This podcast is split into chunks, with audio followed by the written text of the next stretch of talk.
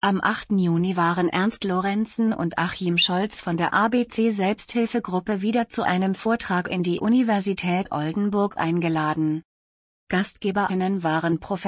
Dr. Anna-Maria Hinz und die wissenschaftliche Mitarbeiterin Madeleine Morhardt.